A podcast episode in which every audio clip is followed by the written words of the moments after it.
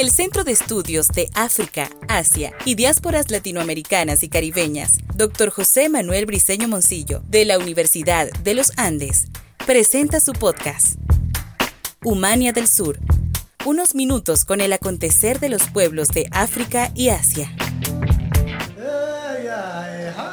El cambio climático y la pérdida de la biodiversidad a escala global representa una realidad donde nadie escapará de sus efectos. El continente africano padece de sequías desde el año de 1960, experimentando con el pasar de los años una mayor crudeza y peso de un proceso que amenaza la vida de millones de seres humanos.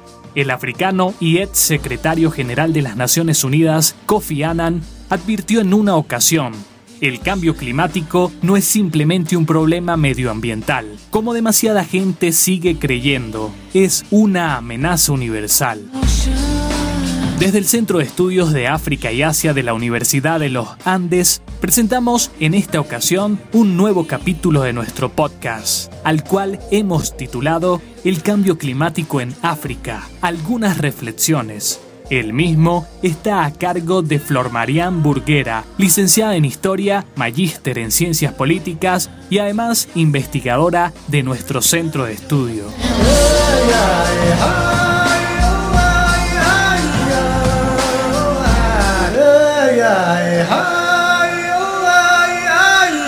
Saludos, soy Flor Marián Burguera del CEAULA.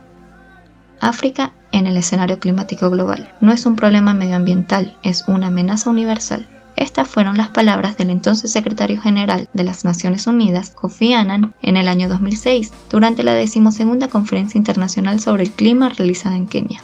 África ha sido un continente lleno de profundas crisis que han afectado su porvenir.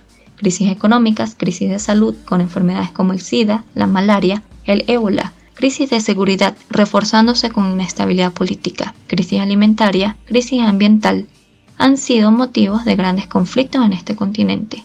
La sumatoria de todas estas crisis agudizan el respeto y el cumplimiento a la seguridad humana. El continente africano es sumamente vulnerable.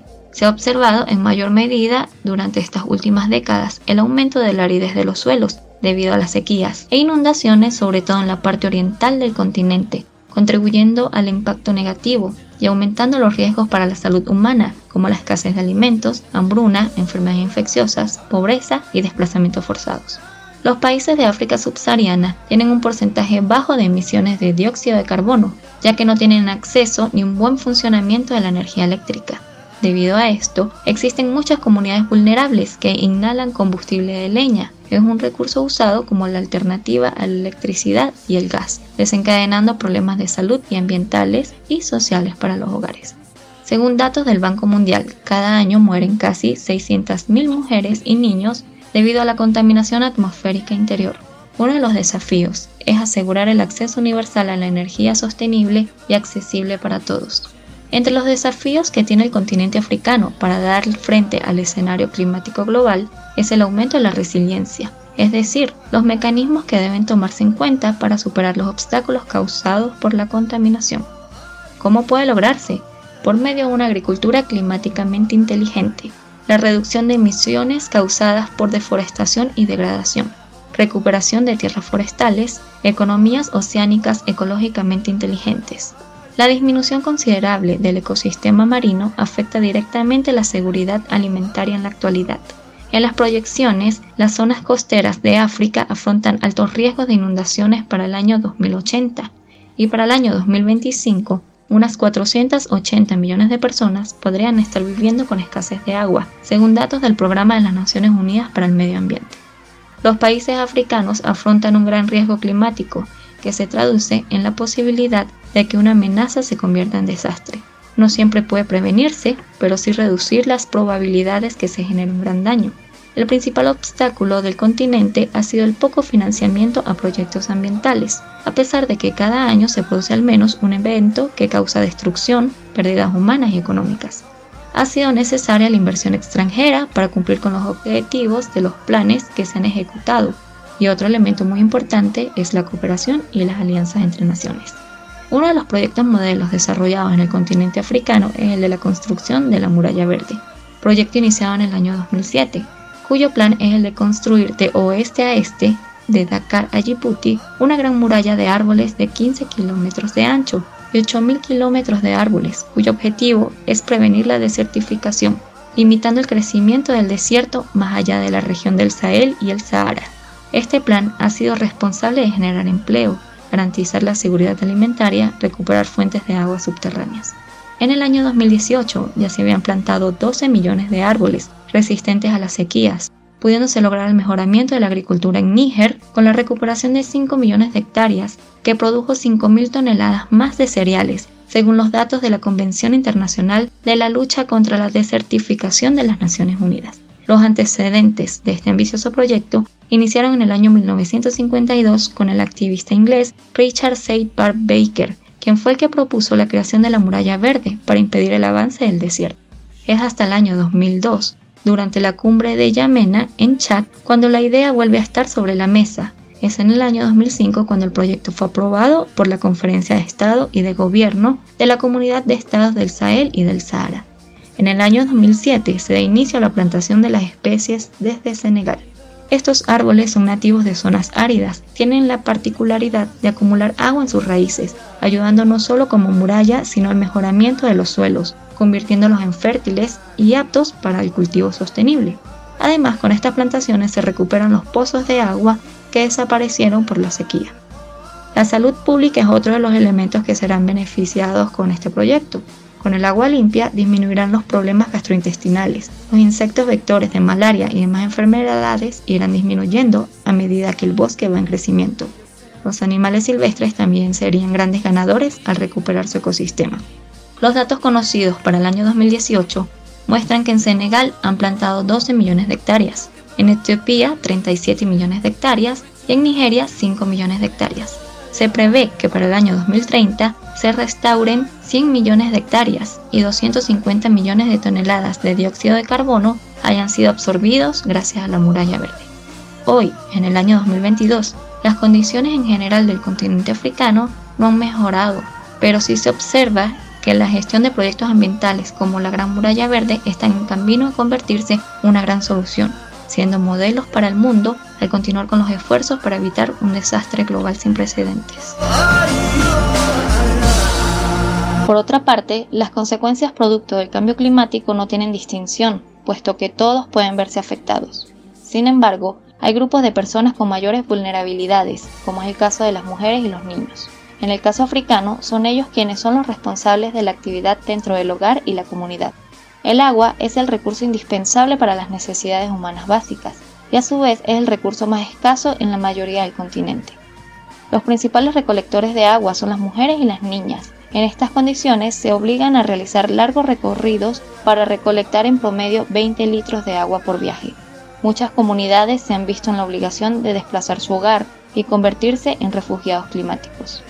Los datos de las Naciones Unidas sobre los desplazamientos forzados muestran que más de 1,3 millones de somalíes fueron desplazados en el año 2020, y 112.000 personas lo hicieron en el primer trimestre del año 2021 debido a las condiciones de sequía.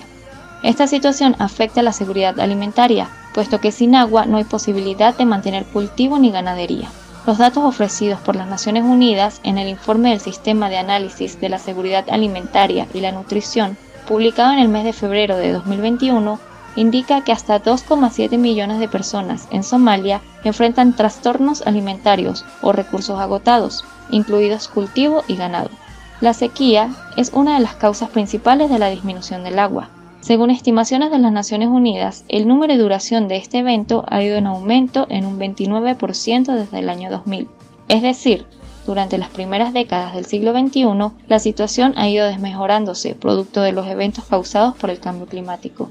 En la actualidad, 2.200 millones de personas carecen de agua potable.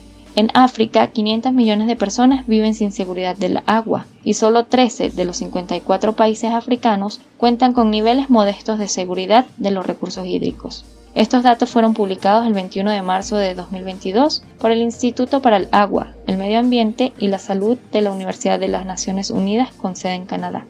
En cuanto a los países con mayor seguridad del agua son Egipto con un 99% de acceso a este recurso, Botswana, Gabón, Mauricio y Túnez. En cambio, los que se encuentran en peor condición son República Centroafricana con 37% de acceso al servicio básico del agua, Somalia, Chad y Nigeria.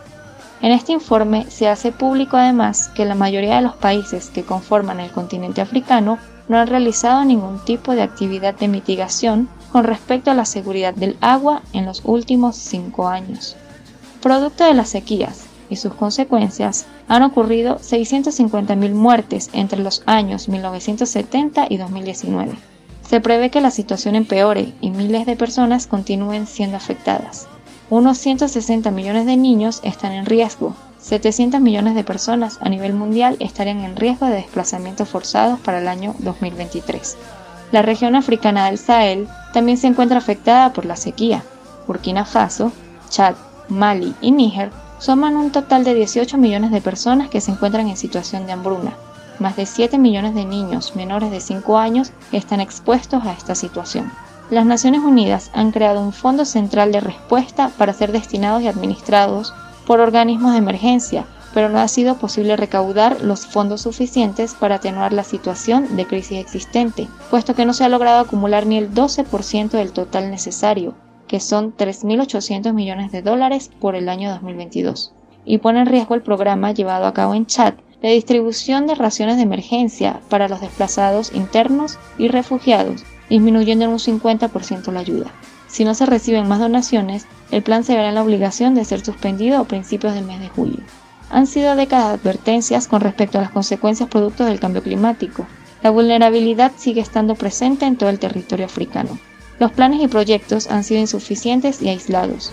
Por otra parte, el factor que ha frenado este proceso ha sido la corrupción. Con el desvío de fondos, los proyectos han quedado en propuestas la realidad cada vez será más caótica y difícil de solucionar en caso de producirse algún otro evento. Las proyecciones ya no son a mediano y a largo plazo. Para este año, se espera que 20 millones de personas aproximadamente podrían pasar hambre en la región del Cuerno de África. Somalia, Kenia y Etiopía serían los más afectados producto de la sequía. 7,2 millones de etíopes tienen limitado acceso a los alimentos. 500.000 kenianos están en situación de desnutrición Michael Dunford, director regional de África Oriental del Programa Mundial de Alimentos, precisa. Sabemos por experiencias pasadas que es vital actuar temprano para evitar una catástrofe humanitaria, pero nuestra capacidad para lanzar respuesta se ha visto limitada debido a la presente falla de recursos. Los recursos han disminuido, consecuencia de la invasión de Ucrania, iniciada en el mes de febrero de 2022, que ha producido el aumento mundial del costo de los alimentos y el combustible.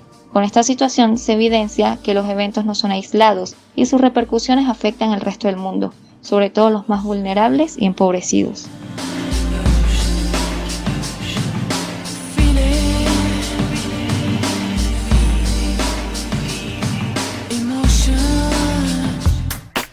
El Centro de Estudios de África, Asia y Diásporas Latinoamericanas y Caribeñas, Dr. José Manuel Briceño Moncillo, presentó Humania del Sur. Unos minutos con el acontecer de los pueblos de África y Asia.